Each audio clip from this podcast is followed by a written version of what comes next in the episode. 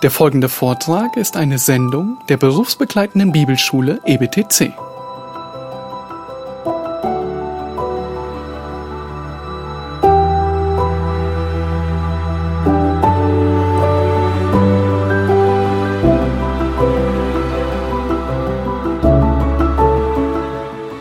Ja, dann fahren wir jetzt fort und kommen zum Punkt 2. Die Bibel hat ihre Glaubwürdigkeit oder ihre Autorität und Glaubwürdigkeit von Gott. Die Bibel kann ihre Autorität nur vom Autor ableiten, also von Gott selbst.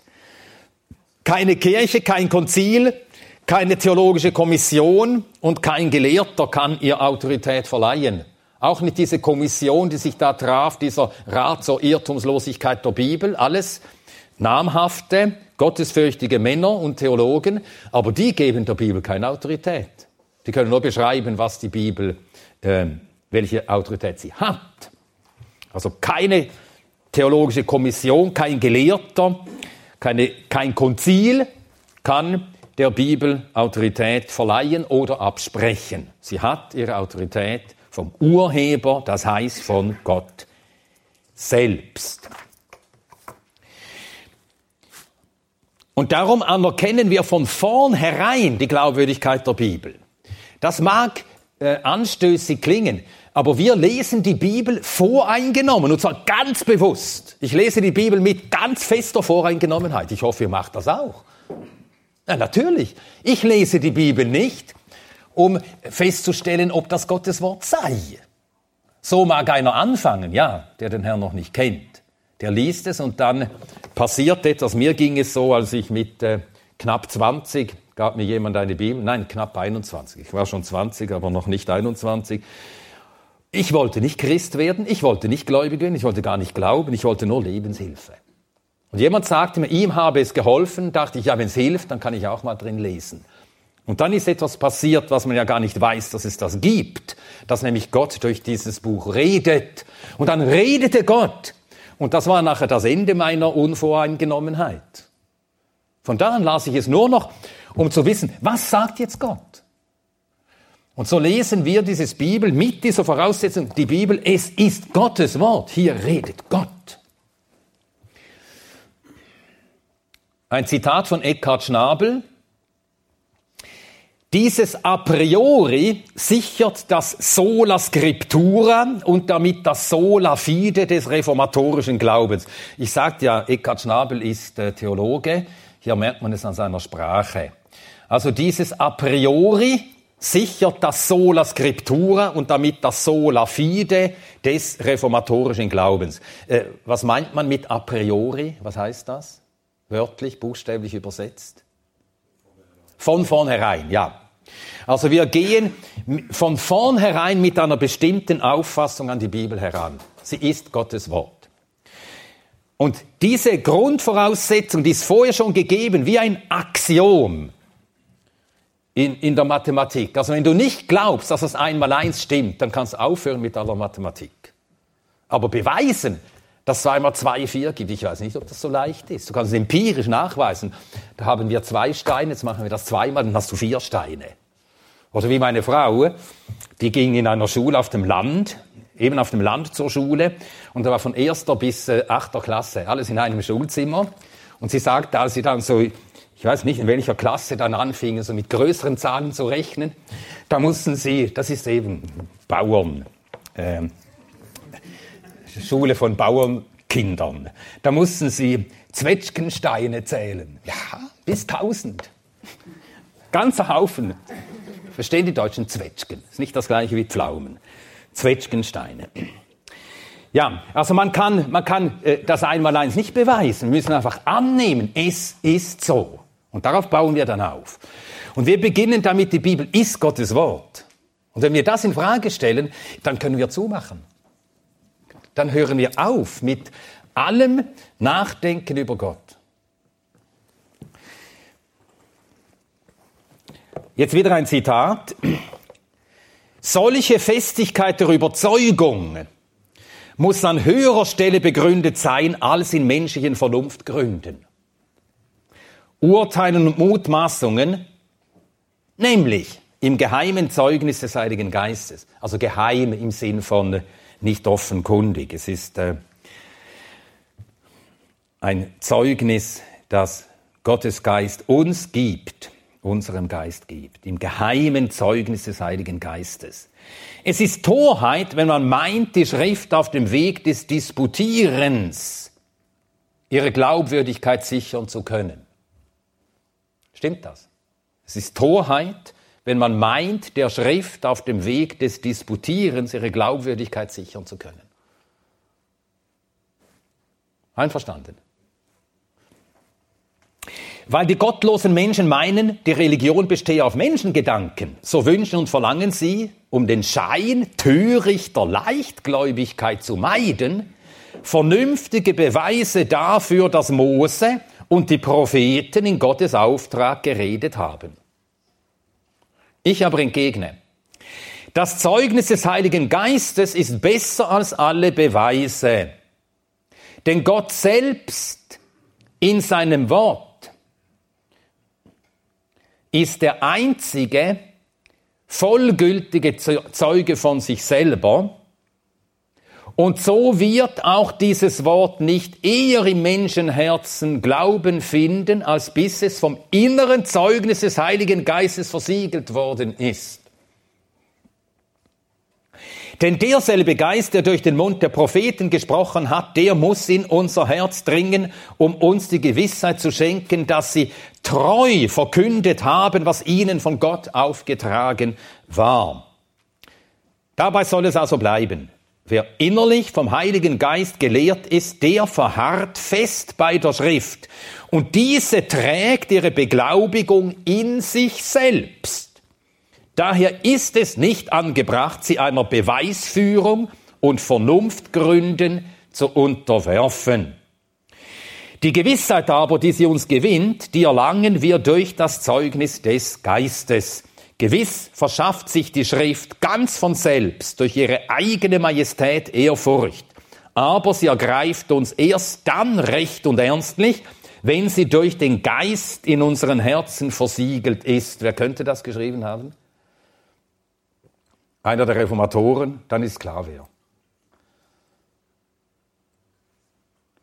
Der Reformator, der das Werk des Heiligen Geistes am stärksten betont hat, war Johannes Calvin. Das ist also aus der Institution von Calvin. Also Gott selbst, nämlich Gottes Geist selbst, gibt die Gewissheit, dass die Bibel Gottes Wort ist.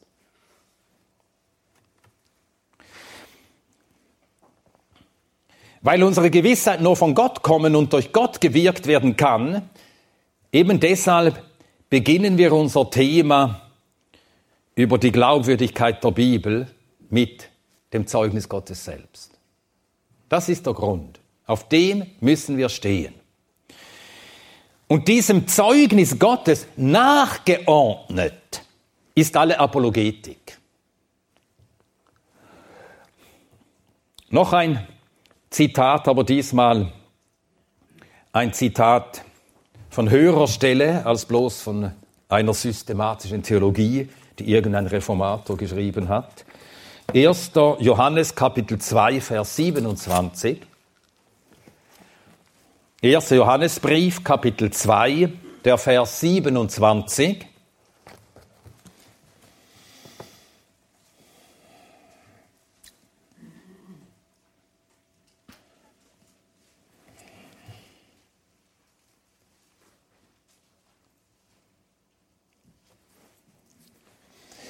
Und ihr, die Salbung, die ihr von ihm empfangen habt, bleibt in euch. Und ihr habt nicht nötig, dass euch jemand belehre, sondern wie dieselbe Salbung euch über alles belehrt und wahr ist und keine Lüge ist, und wie sie euch belehrt hat, so bleibt in ihm. Die Salbung, das ist eben das Wirken des Heiligen Geistes. Und hier sagt Johannes, dass der, wir der Salbung wegen keine anderen Zeugen nötig haben darüber, dass die Bibel Gottes Wort ist, dass Christus Gottes Sohn ist, dass alles, was die Bibel sagt, von Gott herkommt. Die Salbung sagt es uns. Das muss uns kein Mensch von außen bestätigen. Es kann uns aber auch kein Mensch von außen verunsichern. Wer diese Salbung hat, hat diese innere Überzeugung. Und das mag die Zweifler und die Spötter zur Weißglut, vor Raserei bringen. Dass wir einfach sagen, die Bibel ist Gottes Wort. Woher weißt du das? Ja, weil Gott es sagt. Die sagen, das, du, bist doch, du bist doch ein Idiot. Ja, die werden manchmal böse. Aber es ist so.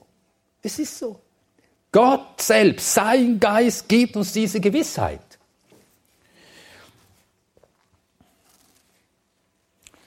Da haben wir den Grund für die Glaubwürdigkeit der Bibel. Und eben diesem Zeugnis nachgeordnet ist alle Apologetik. Was versteht man unter Apologetik? Die Verteidigung des Glaubens, ja, ein griechisches Wort. Apologie, das kommt äh, im Neuen Testament fünf, sechs, sieben Mal vor, also Apologia.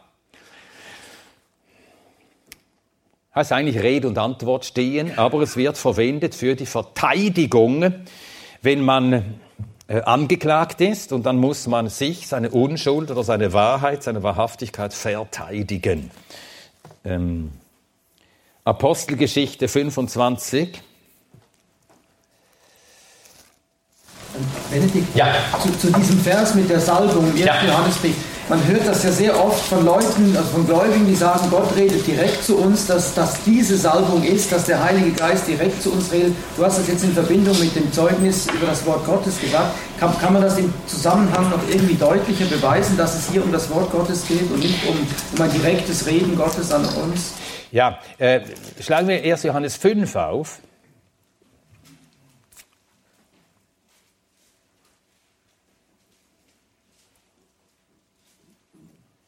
Ja, 1. Johannes 5 von Vers 6 an.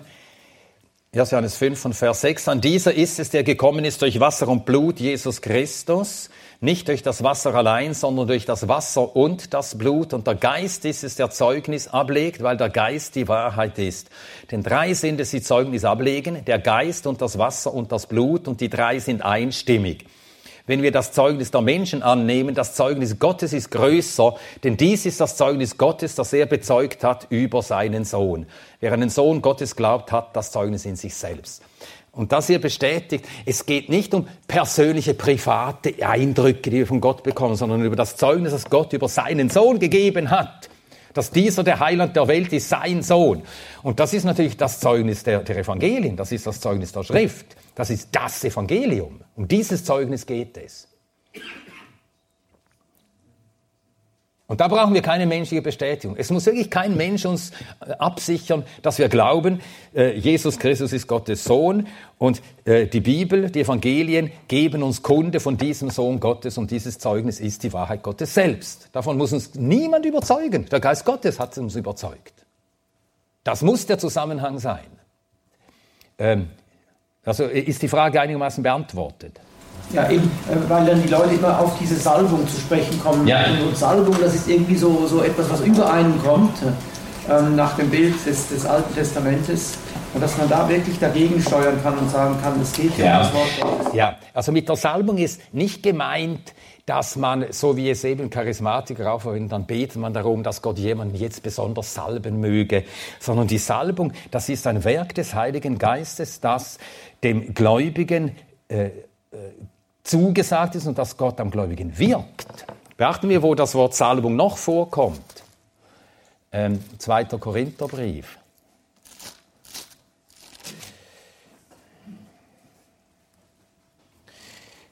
Kapitel 1, Verse 21 und 22.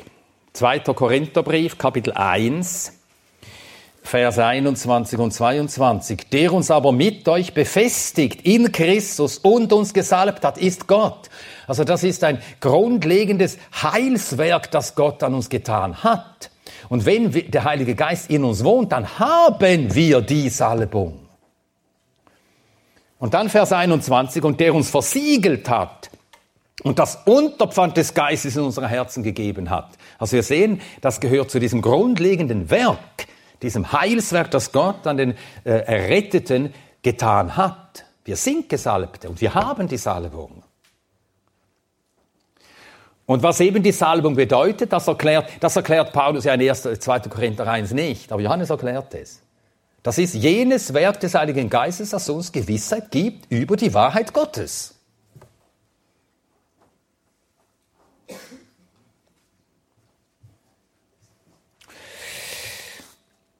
Gut, also die Apologetik, das ist die, das Bemühen, auch die Verantwortung, die Wahrheit des Evangeliums zu verteidigen.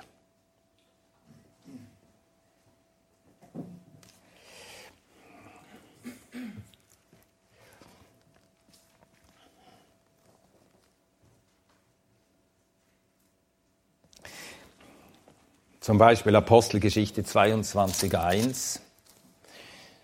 Brüder und Väter, hört jetzt meine Verteidigung an euch. Warum muss Paulus sich verteidigen? Apostelgeschichte 22.1, was ist geschehen?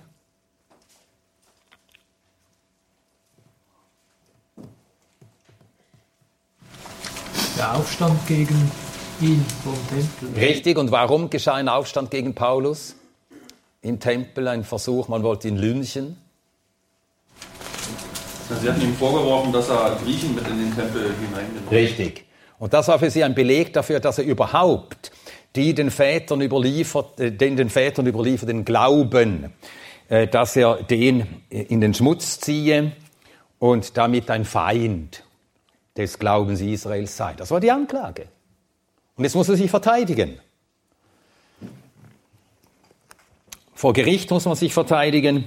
Und Paulus verwendet den Ausdruck Verteidigung des Evangeliums direkt so im Philipperbrief. Philipper Kapitel 1, Vers 7. Philipper 1, Vers 7. Wie es für mich recht ist, dass ich dies über euch alle denke, weil ihr mich im Herzen habt und sowohl in meinen Fesseln als auch in der Verteidigung und Bestätigung des Evangeliums ihr alle meine Mitarbeiter der Gnade seid. Verteidigung. Und hier steht Apologia. Gut, die Apologetik also. Die Apologetik hat eine untergeordnete Rolle, wenn es darum geht, die Glaubwürdigkeit der Bibel zu verteidigen. Denn Gott selbst gibt seinem Wort Zeugnis.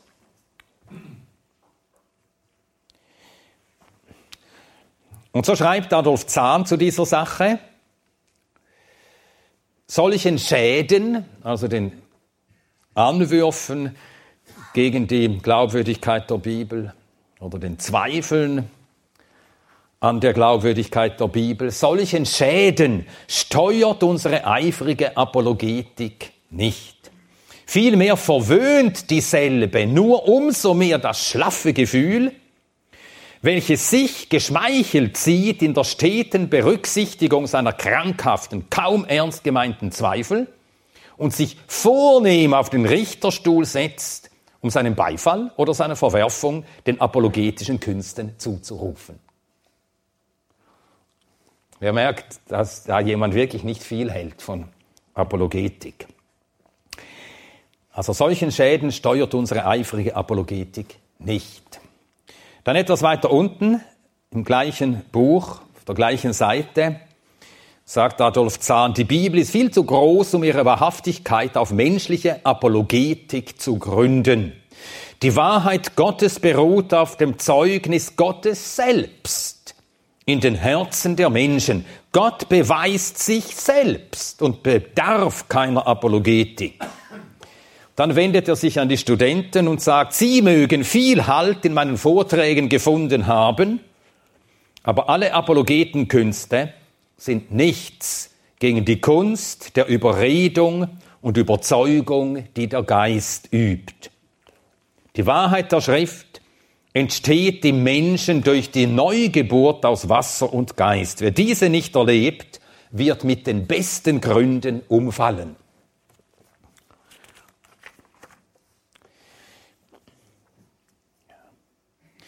Also nur wer ein ungebrochenes Vertrauen in die Bibel hat, wird in der Bibel die Stimme Gottes hören. Und wer dieses ungebrochene Vertrauen nicht hat, hört die Stimme Gottes nicht. Wer nicht von vornherein die Bibel liest als das reine und irrtumslose Wort des Ewigen, wird weder Licht noch Leben aus der Bibel empfangen. Nun wäre es zunächst, wie ich vorhin sagte, wäre es zunächst einfach einmal liest, zur Kenntnisnahme, bei dem kann geschehen, womit er nie gerechnet hat, dass das Wort ihn plötzlich überführt. Er sich vor Gott gestellt sieht, Buße tut, und dann wird er es von da an ganz anders lesen. Und so sagt Schnabel, Eckhard Schnabel ganz richtig, das Schriftstudium kann nur dann richtig betrieben werden, wenn der Ausleger sich dem Wort rückhaltlos ausliefert. Das heißt, diesem durchaus und entschieden voreingenommen begegnet. Es gefällt mir wirklich, wer das sagt. Das zeigt, dass er als Theologe Gott fürchtet. Und das dadurch zeigt, dass er Gottes Wort ganz ernst nimmt und liebt. Alles Gottes Wort. Der Ausleger muss sich dem Wort rückhaltlos ausliefern, das heißt diesem durchaus und entschieden voreingenommen begegnen. Ja, jetzt einige äh, weiteren Sätze aus der Bibel, also das Selbstzeugnis der Bibel zur Glaubwürdigkeit der Bibel. Jetzt lesen wir einen Vers aus dem Psalm 119. Psalm 119, der Vers 152.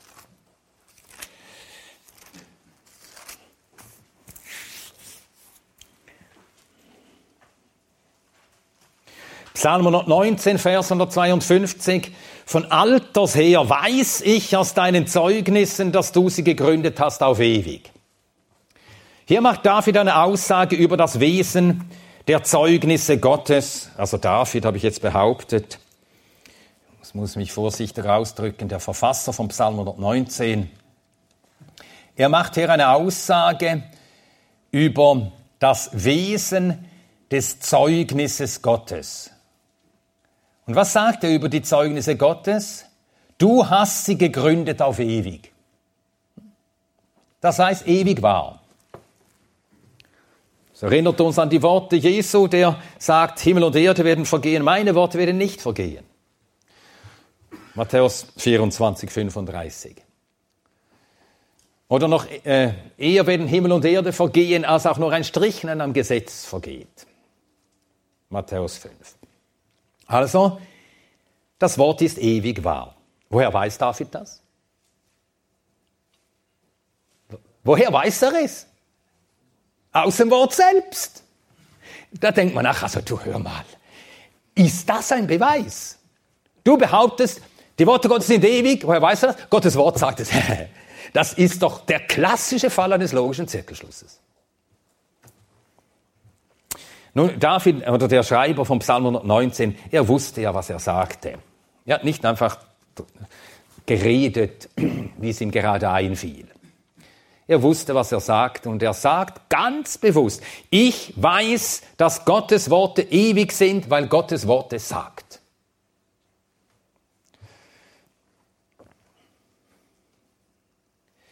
Das Wort Gottes erklärt und beglaubigt sich selbst. Und das sagt man dann, das sei ein logischer Zirkelschluss. Wie antworten wir darauf?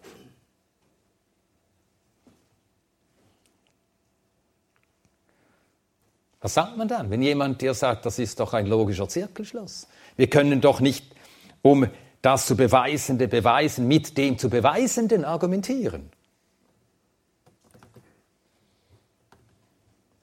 Wenn du kommst und sagst, ich bin ein guter Mann, woher weißt du das? Ja, weil ich ein guter Mann bin. Dann, ja, du bist ein, du bist ein Schwätzer. Ja. Na, normalerweise versucht man ja immer durch etwas Glaubwürdigeres, etwas Unbekanntes zu bestätigen. Ja. Und hier besteht nun das Problem, wenn Gott der Ewige und der Allmächtige und der Höchste ist, ja. wie will ich dann sein Wort mit etwas noch höherem beweisen? Ja, richtig. Das ist die, die grundlegende Antwort darauf. Wenn Gottes Wort eines Beweises bedürfte, dann wäre es nicht mehr Gottes Wort. Also wenn es Gottes Wort ist, dann bleibt uns nur dieses Selbstzeugnis des Wortes Gottes. Weil er der Höchste ist. Ja, wer wollte den Gott als wahrhaftig bestätigen? Der müsste höher sein als Gott. Ja, dann wäre er Gott. Dann müssen wir wieder fragen, ja, wer bestätigt dich denn? Dann müsste wieder ein höherer sein als der. Der Höchste ist Gott und es gibt keinen höheren als Gott. Und wenn Gott sagt, das ist mein Wort, wenn er sich selbst, sein Wort selbst bestätigt, dann ist es deshalb wahr. Dann können wir noch einen Grund anführen, warum wir so diese, die Bibel lesen und sie so annehmen, wie sie uns gegeben ist, als von Gott gegeben.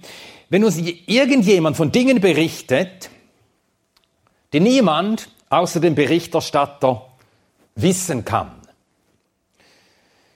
ja, dann bleibt uns nichts anderes übrig, als seinem Bericht zu vertrauen.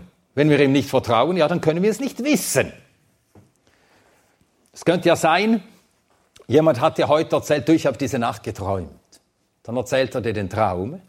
Du kannst ja gar nicht wissen von diesem Traum, wie auch. Er hat geträumt. Und wenn du wissen willst, was er geträumt hat, dann musst du glauben, was er sagt. Sonst kannst du es nicht wissen. Entweder oder. Denn niemand kann wissen, was im Menschen ist, als nur der Geist des Menschen, der in ihm ist.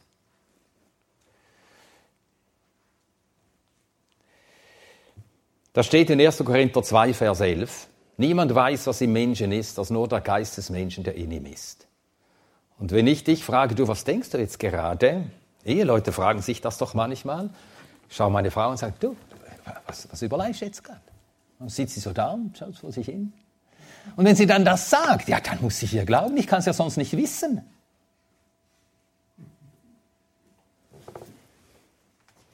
Gott berichtet uns in seinem Wort von Dingen, die niemand wissen kann, als nur Gott allein.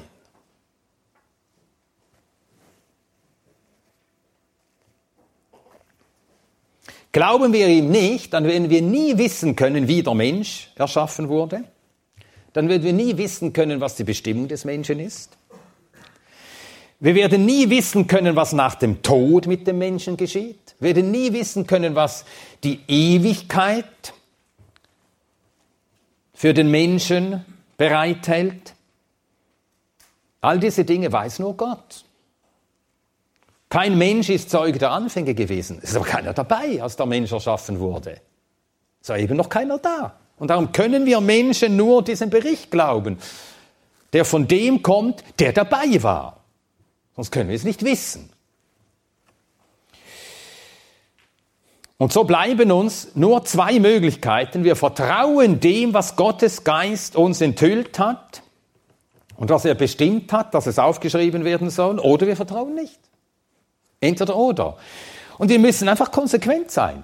Entweder wir glauben und dann glauben wir allen, weil hier Dinge gesagt werden, die wir sonst nicht wissen können, oder wir glauben nicht. Dann machen wir etwas anderes. Dann sagen wir, ja, wir bestellen jetzt einen Tisch heute Abend, wir gehen Pizza essen, Wein trinken und wollen uns einfach lustig haben miteinander. Also ich würde aufhören, Bibel zu lesen, Bibel studieren, für mich zu lernen, zu lehren. Ich hätte längst aufgehört.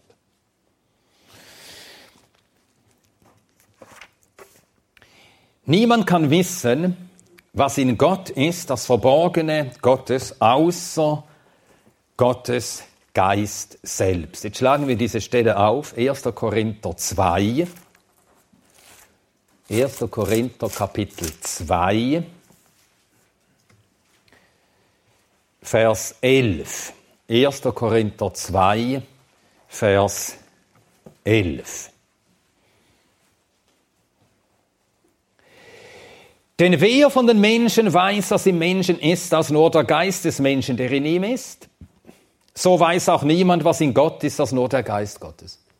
Das Verborgene Gottes kann nur Gott enthüllen. So bleibt uns nichts anderes übrig, alles ihm zu glauben.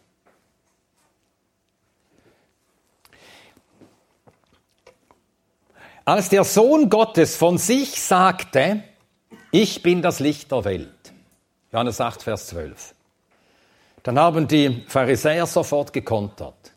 Was haben sie ihm gekontert? Formal, ganz korrekt, formal juristisch, absolut stimmig.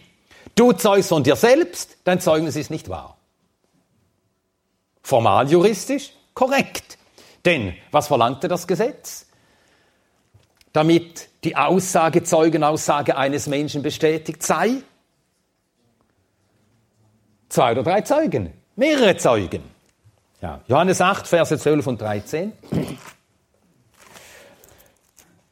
Johannes 8, Verse 12 und 13. Wiederum nun redete Jesus zu ihnen und sprach, ich bin das Licht der Welt. Wer mir nachfolgt, wird nicht in der Finsternis wandeln, sondern wird das Licht des Lebens haben. Da sprachen die Pharisäer zu ihm, du zeugst von dir selbst, dein Zeugnis ist nicht wahr. Und sie konnten sich dabei auf die Schrift abstützen, die sagt, das Zeugnis muss von zwei oder dreien bestätigt werden, um als wahr akzeptiert werden zu können. Warum galt das in diesem Fall nicht. Wer war es, der von sich sagt, ich bin das Licht der Welt? Ja, ja, der Sohn Gottes. Wenn Jesus ein bloßer Mensch gewesen wäre, dann hätten die Pharisäer recht gehabt. Weil er aber Gott war, konnte er antworten, auch wenn ich von mir selbst zeuge, ist mein Zeugnis wahr. Johannes 8, Vers 14. Und das ist genau die Situation, vor der wir sind, hier wenn es um die Bibel geht. Auch wenn die Bibel von sich selbst allein nur dieses Zeugnis da ist. Die Bibel selbst sagt, sie sei die Bibel. Gottes Wort selbst sagt, sie sei Gottes Wort. Dieses Zeugnis ist wahr. Warum braucht es denn in unserer Welt. Warum musste Gott im Gesetz diese Weisung geben für das Zusammenleben der Israeliten untereinander? Damit ein Zeugnis als wahr anerkannt werden kann, müssen zwei oder drei Zeugen es bestätigen. Warum musste das so sein? Ja. Weil Menschen fähig zur Lüge sind. Ja, genau. Wir leben in einer Welt der Sünde und Menschen sind fähig zu lügen und Menschen lügen auch sehr häufig. Das aber hat keine Anwendung auf den Sohn Gottes. Er ist aber Haftige. Er kommt aus jener Welt, in der keine Lüge und keine Sünde ist. Und darum ist sein Zeugnis wahr.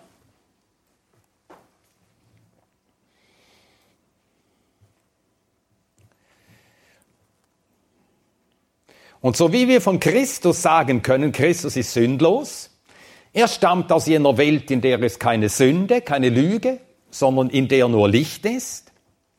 Er selbst ist jenes Licht. All das lässt sich ja von der Bibel sagen.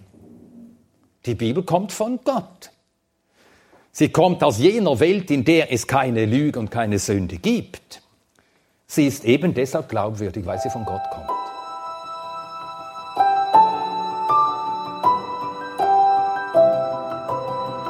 Diese Sendung war von der berufsbegleitenden Bibelschule EBTC.